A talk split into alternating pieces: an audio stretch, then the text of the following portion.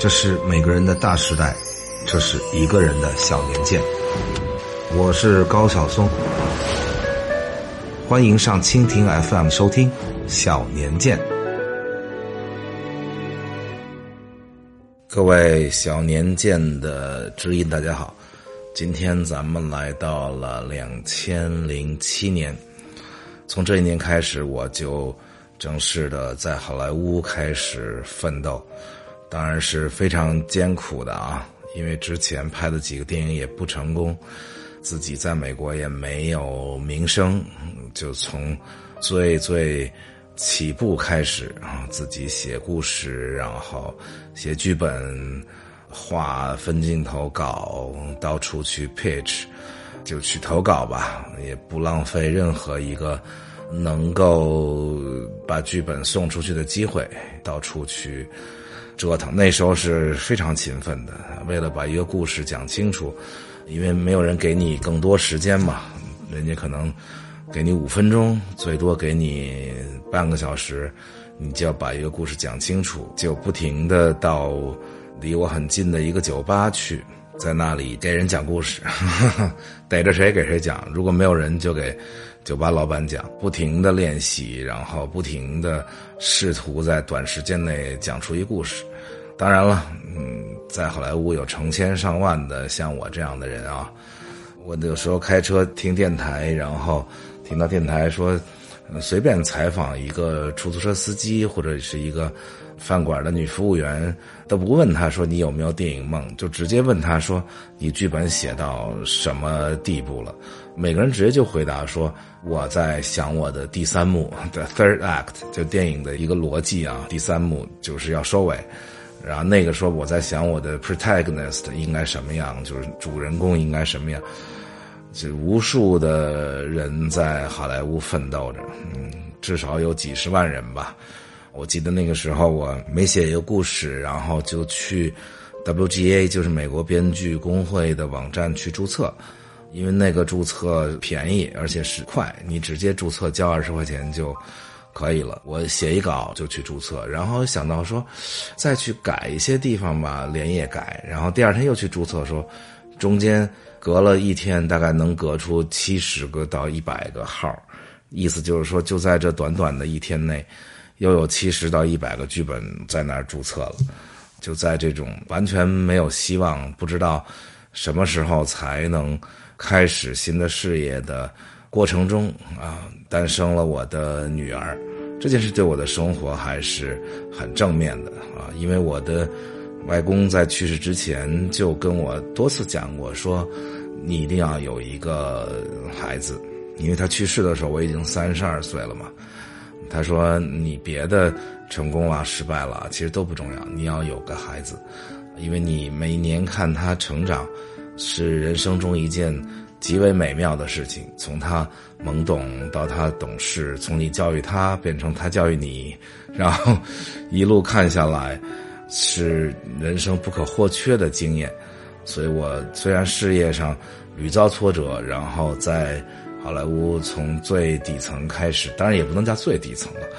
开始奋斗，但是获得了一个女儿。那个时候住在一个很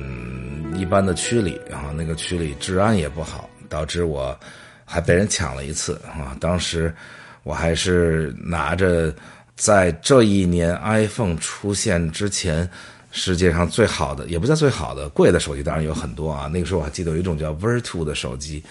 卖十几二十万块钱。我那时候都想说，什么人才会用这样的手机？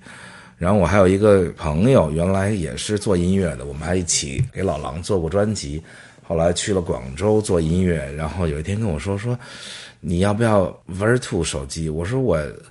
我也买不起啊，而且我也不需要什么蓝宝石这个屏，还是什么白金的什么壳。我说没用，他说特便宜，几千块钱。我说怎么会呢？他说广州这儿有好多走私的那个 Vertu 手机，就仿的吧，假的。问我要不要？我说我不要，我还没虚荣到那地步，还拿一假的 Vertu。N 九三我记得就已经很漂亮了啊，是。打开横屏，N 九三其实就是一摄像机，是一能打电话的摄像机，因为它打开了以后特别像一个摄像机，向右方折叠开的那种屏幕，然后一个特别大的镜头，那个手机就被抢了。晚上回家的时候被人跟踪，就喝多了吧，大概是。我注意到有人跟踪我，我就专门没有停在家门口，我就怕连累家里，我就停在路口另外一家人的门口，他就追过来跟我并排的时候拿一把，我也不知道是真枪假枪啊，反正对着我说你。拿钱，其实我如果有五十块钱，当时也就没事了。正常情况，你给人五十块钱，但是我身上当时只有二十块钱，于是很不好意思的拿出二十块钱，说实在对不起，就只有二十块钱。人就很不高兴，然后说：“你把您手机拿出来给我看看。”我拿出一看，嗯，N 九三。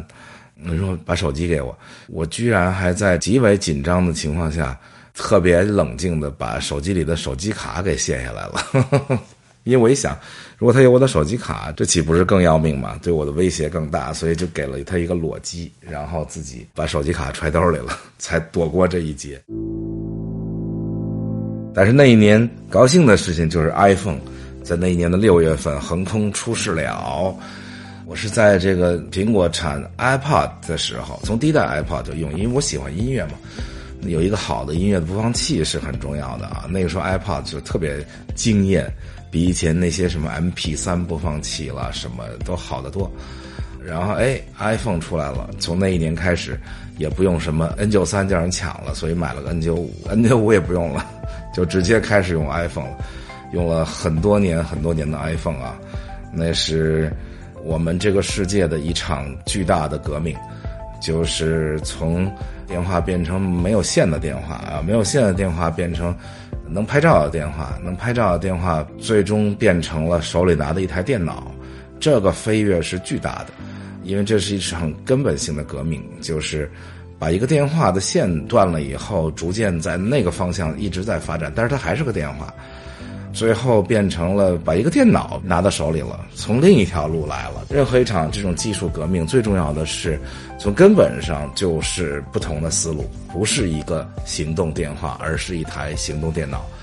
所以才有了今天的这么多 A P P 啊。虽然今天看来 A P P 时代也快要过去了，但是这十几年来，苹果统治了你手里的最最重要的这个计算平台，以及通过它连接了全世界。这个革命是。当年想都不敢想，有的时候我拿着一个手机在那儿跟全世界在一起的时候，我经常感叹，我说在我年少的时候，在绝大多数中国人还要在公用电话里面排队的时候，谁能想到有一天你缩在那儿拿着一个手机，你就和全世界在一起了，导致了空前的平等。过去资讯是不平等的，过去和全世界的连接是不平等的，拥有资源的人知道更多的事情，拥有资源的人认识更多的人。那今天技术的革命导致了巨大的平等的来临，再也没有人用几十万的 Virtu 了。那时候我认识很多人用 Virtu，就是那些大老板啊，结果他们也都换成 iPhone 了，我就很高兴，说你看，原来你们用 Virtu，我用诺基亚，现在咱们大家都用 iPhone。当然了，乔布斯去世以后，我对苹果公司是有点不满的啊。作为一个早期的果粉啊，我觉得他们。有点儿杀手，就是你有粉丝，当然粉丝也爱你，但是你不能因为我们喜欢你，你就可以每一次把那么多技术，大多数揣兜里就放一点在新一代 iPhone 上。人家其他的手机厂商都拼了把最好的东西给你，苹果觉得自己无所谓，反正有这么多粉丝买，于是每次就放一点，导致每一代 iPhone 就进步一点。其实它有很多技术，它就是要每年挣你一次钱。这个导致我对他们越来越不满，但是最后我就换成华为了，因为华为给我的感觉就是所有好东西献宝一样都放里头了，就给你用。这一年虽然我自己在事业上没什么起色吧，但是我也做好了准备，我做好了在海螺坞奋斗个十年八年的准备，所以就从头开始吧。但是那一年的中国电影大放异彩。在世界三大电影节上，每次说三大电影节就戛纳、柏林、威尼斯，因为只有这三个是国际上最大的电影节。因为奥斯卡奖其实是给美国电影的，只有一个奖是给国际电影，就是那个最佳外语片啊，所以其他都是美国电影或者英国电影，反正就是好莱坞电影吧，统称。所以在三大国际最高电影节上，中国电影首先是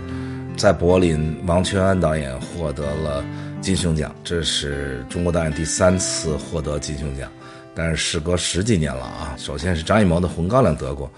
然后九三年是谢飞导演的《香魂女》跟李安的《喜宴》，金熊奖极少极少下一双黄蛋那一年，而且给了两岸的导演。我是在这之前几年在柏林电影节就遇见过王全导演，那个时候好像是他的处女作吧，叫《月食》，去柏林电影节，我也是拍了那个《我心飞翔》，然后去柏林电影节，那个时候我就很喜欢王全导演那个《月食》，拍的非常有意思。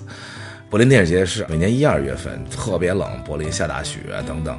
特别努力的在街头发《月食》的宣传，就是一些小卡片其实。给电影节所有参加的人在那儿送卡片，就站在街头酒店大堂，我其实挺感动的。所以这一年，王全导演终于摘得了金熊奖，特别可喜可贺。那年戛纳的开幕片，因为咱是时间数嘛，柏林之后就是戛纳，五月的戛纳电影节的开幕片是王家卫导演的《蓝莓之夜》，之前咱们已经讲过了，所以我就不多说了。然后就是秋天的威尼斯电影节，李安大导演《色戒》。获得了威尼斯电影节的金狮奖，《色戒》延续了李安导演一贯的这个题材选择的风格，就是他专门选那很生僻的小说，这是李安导演特别有意思的地方。别人都爱 P 爱 P，我觉得那天天追 IP 的，首先就是对自己的原创力没有追求。有没有信心咱们另说，有没有才华另说，但是有没有追求是一回事。你天天追着大 IP，人李安导演从《卧虎藏龙》就是中国武侠小说历史上非常不著名的一本小说，包括这个《断背山》，包括《色戒》是这个张爱玲的作品里非常不著名的一部，但是他就把这部翻出来了，翻出来以后拍成了这个电影，而这电影在内地还上映了啊。汤唯也因为这部电影。一举成名。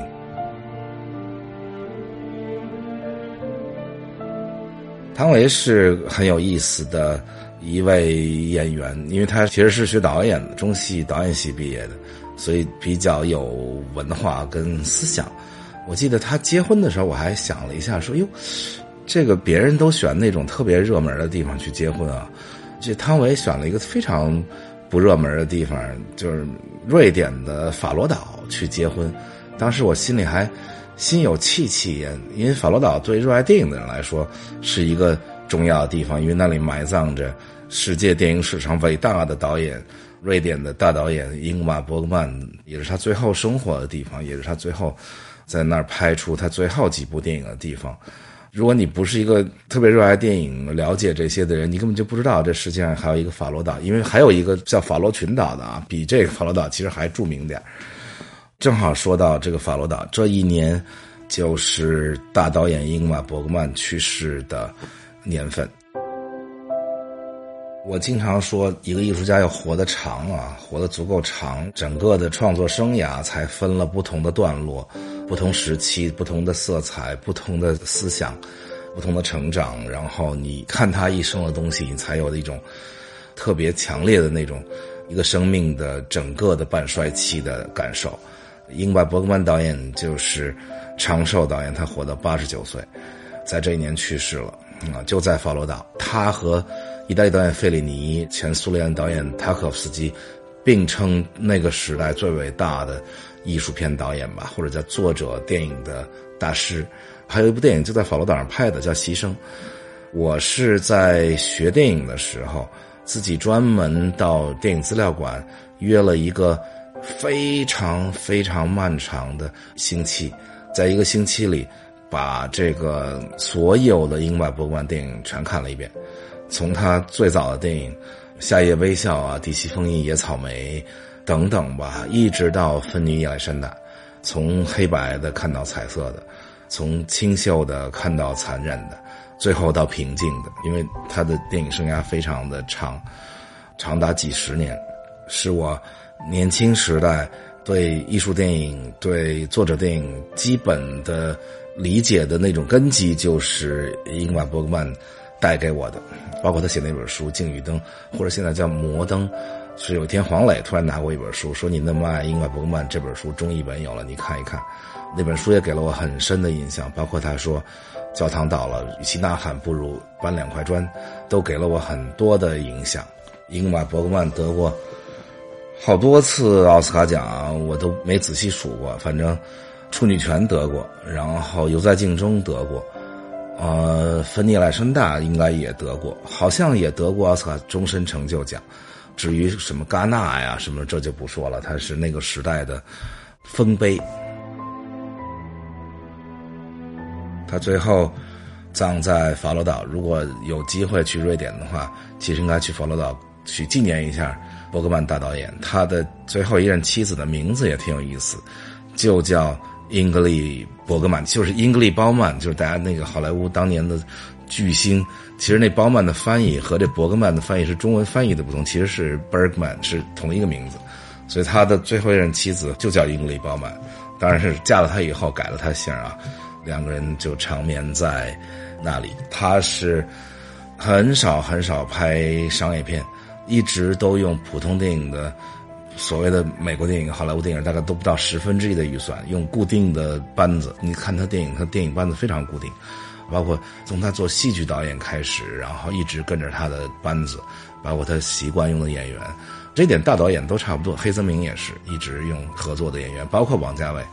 所以他用那么低的成本拍出了那么宏大的电影，伍迪·艾伦也是他的大影迷，所以伍迪·艾伦给他写了一段话，我给大家念一下，特别有意思。这段话就是摩登出版的时候，吴迪·艾伦写了一篇很长的读这本书的读后感，他其中说到说，除了上述所有这些，他大段的写伯格曼电影的那种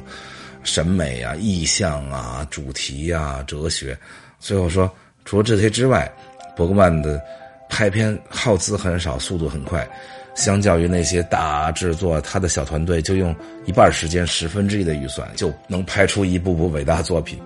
此外，他自己也写剧本，你还能要求什么呢？他的意义、他的深度、他的风格、形象、视觉美感、张力、讲故事的天赋、速度、经费支出、多产、创新性。这些方面他都无与伦比，因此我才认为他绝对是最棒的电影人。或许其他导演在某一个单一领域能超越他，但是在整个电影界，没有人能像他一样全能。两千零七年的夏天去世的大导演不光有英瓦·伯格曼，还有台湾新电影的先驱，台湾的本土电影的大师啊，杨德昌导演。也在同一个夏天去世了，在洛杉矶去世。可是不同的是，英玛·伯格曼导演去世的时候已经八十九岁了。他的整个一生的电影非常完整，从《野草莓》那些一直到《芬尼亚历山大》，而且他已经息影很多年，只写一写剧本而已。所以他的整个艺术上是完整的。杨德昌导演去世的时候，只有五十九岁。啊，所以非常的遗憾，因为很多很多电影大师，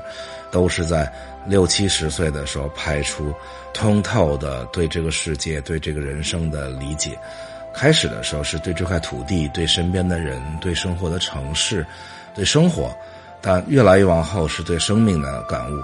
但是我们没有等到杨德昌导演最后把那些更多的。生命的感悟拍出来，他就去世了。去世的时候，最后一部电影才拍了一半。在台湾新电影，或者你叫它本土电影，叫它艺术电影，甭管叫它什么吧。最重要的两根擎天大柱就是杨德昌导演和侯孝贤导演。我个人当然更喜欢杨德昌导演一些，因为侯孝贤导演实际上是拍那种乡土电影，《风归来的人》啊等等。杨德昌导演拍城市，就他心里的那个台北，包括当然了，人人都知道的，而且必须要看的啊，《牯岭街少年杀人事件》，十五岁的张震在那里崭露了头角，以及他后来的《一一一一》，其实是可以跟英格玛·伯格曼导演的《芬尼亚历山大》一起看的。嗯，如果大家有时间和心情啊，因为看这种电影需要强大的这种。心态去看，因为这种电影都是属于将你掏空的电影，而不是那种将你填满的电影。将你填满的电影当然很好了，看着很高兴，或者是很愤怒，甭管怎么样被填满。但是《一一》啊，《芬尼亚历山大》都是写困境的电影，就是人的困境，所以需要有很强的心态去看。当然也很值得看啊，嗯，我觉得还有一部电影是挺有意思的，还不像《古里街少年杀人事件》或者《一一》，挺好玩的一电影叫《麻将》，也是杨德昌导演值得看的一部重要电影。那一年的好莱坞电影，虽然大多数乏善可陈啊，已经进入了。开始拍大 IP 啊，什么大制作那种电影，但是那一年的最佳影片奥斯卡还是实至名归。我最爱的科恩兄弟的电影里，我最爱的一部《老无所依》。我上个月在健身房里还专门又看了一遍这个电影。为了看这电影，我在跑步机上的时间比以前长了一倍，因为我只要看，我就不能不把它看完，所以就又把它看了一遍。讲了很多次《科恩兄弟》，就不多讲了啊！实在是必须看的电影。那一年的体育出现了一个非常值得纪念的时刻，就是饱经战乱、民生凋零，而且在那一年还发生了无数次数不过来的恐袭的伊拉克啊！就在亚洲杯期间，还有伊拉克队队员的亲属被恐怖分子炸弹炸死。在那么艰苦的情况下，甚至都没有一块好的草坪去训练，甚至都没有那么多职业球员的情况下，靠着团结跟毅力，居然那一年的亚洲杯是被伊拉克队得到了。我记得那一年看直播的时候很感动。那一年的亚洲杯是在东南亚举行的。四个国家一起举行，但是每一次伊拉克队入场，全场都起立给他们鼓掌，让我非常感动，就觉得我们人类还是有那种同情悲悯的那种美德。当然，最后他们得到冠军啊，一比零击败当时强大的沙特的时候，那真是全亚洲都为之感奋。当然，形成鲜明对比的就是中国队自从参加亚洲杯之后，到这一年是第一次。连八强都没进，就是小组就被淘汰了，而且是在很有优势的情况下，跟乌兹别克斯坦队只要打平就能出现，让我想到了八五年五幺九在工体跟香港队打平就出现的情况下，居然被香港队赢了，被淘汰了。那是世界杯啊！这一次是在小组最后一轮，居然被乌兹别克斯坦队打了一个三比零。从那之后。其实零二年的世界杯，中国队终于进了，感觉上，啊，有点要起范儿了的意思啊。结果到了这时候就进入到低谷，而且这低谷一直持续了很多年，这个我就不多说了，大家都感同身受。这一年世界上当然悲剧永远是在发生的啊，各种空难啊、恐袭啊，我就不多讲了。自然灾害当然也有这个秘鲁的大地震啦，孟加拉的大水灾。孟加拉的大水灾其实是热带风暴啊，造成一万五千人死亡。那年我记得特别清楚，就是不停的发生这种灾难。其中比较值得说的一次，就是在美国的弗吉尼亚州的弗吉尼亚理工大学发生了美国历史上迄今为止最大的一次枪击案。其实就在我录。这期节目的这天，美国又发生两起枪击案，一个在美墨边境的一个商场里，另一起在另一个地方，同一天发生。这在美国一直都是一块巨大的伤疤吧。但是这一次造成的，尤其是在全美国的亚裔造成的那种心灵的创伤是巨大的。因为它不光是一个禁枪的问题，不光是大家一直在谈论的那些问题，而且是一个亚裔的学生叫赵成旭，他是一个韩国移民。其实他八岁就来了美国，但是他身上带着很标准的那种大部分的贫穷的普通的亚裔来到美国那种伤痕，就是他来的时候家里非常穷，其实就是因为。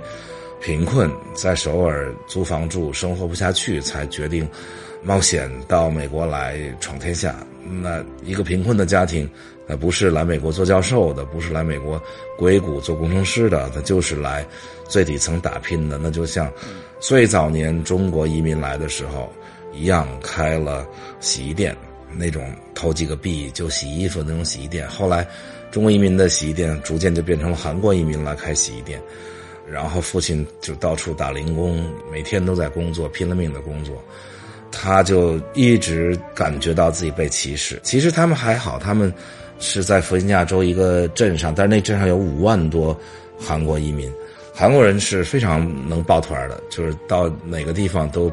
形成一个韩国的社区，在那个社区里长大。当然了，也是因为在韩国社区长大，导致他的英文一直不好。其实八岁就来了，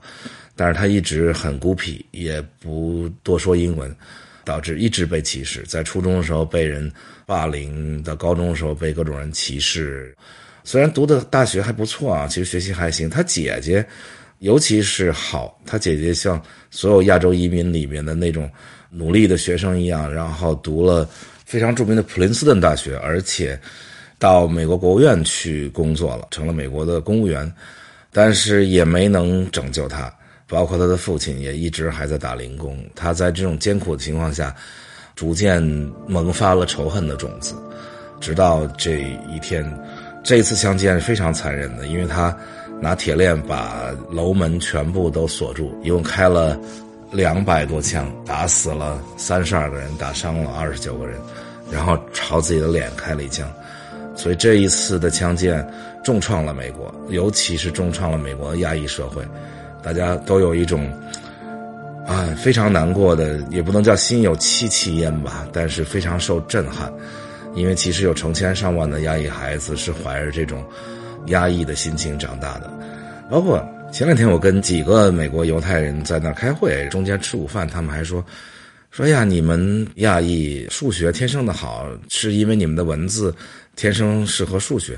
我都听傻了。我说啊，我们的文字那么方块字，天生适合数学吗？就我说不是。他说那为什么你们数学都那么好呢？我说不是，我们就数学好，是因为亚裔在美国能选择的非常少。你们犹太人去做律师、去做医生啊，去做华尔街投行，你看到亚裔在干什么呢？我们最大的努力就是学数学、学物理、学计算机，然后能去硅谷做工程师。你看到没有多少亚裔能做律师，因为不做律师也没法从政，所以没法影响美国的。主流文化，然后就是努力的把自己，美国人不爱学的，因为美国人不爱学数学，不爱学这些数理化，那亚裔就去学。我说这不是你说的，好像我们的基因里数学多么好，这是因为亚裔在美国的没办法的选择。谁不想当明星啊？谁不想拍电影啊？谁不想出唱片？但是从父母开始就说你好好学数学吧，你最后能当工程师就很好。所以这年有很多灾难，但是我专门把这件事拿出来跟大家聊一聊，其实是分享一下嗯很多亚裔在美国的成长。这一年还发生了一件非常荒唐的事情啊，在这个科技高度发达，互联网也已经高度发达，这一年阿里巴巴也上市了啊，而且还创造了全球第五大互联网公司的市值。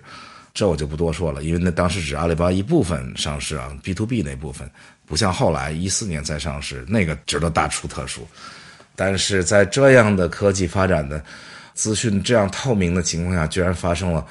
华南虎照片事件，我就不多说这个事件，因为大部分人应该记忆犹新。一个农民说在陕西拍到了华南虎，其实并不难。检测的一件事儿啊，那个时候技术看一张照片是真的假的，其实并不难，居然引起了整个全国的巨大的舆论风暴啊！最后，从舆论风暴一直到法庭审判，一直到不停的争吵，然后多次包括这个神探李昌钰都参与了，然后各种科技工作者、摄影家什么，其实根本不需要这么复杂，就可见互联网带来的。不光是资讯的透明，还有舆论的这个风暴眼非常容易形成，而且非常容易形成舆论的对峙以及舆论的奇怪的导向啊！这件事儿到今天为止反思起来，都是一件可以拍成非常非常黑色而荒诞的电影的事情，但是它真实的就发生了在这一年华南虎的照片事件。好，两千零七年先跟大家聊到这儿，咱们下周再见。I don't know how to begin. Cause the story has been told I will sing along, I suppose. I guess it's just how it goes.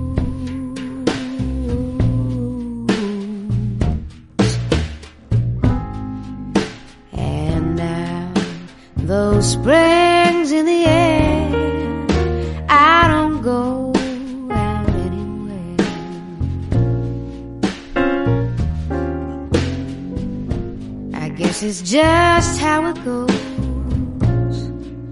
The stories of all.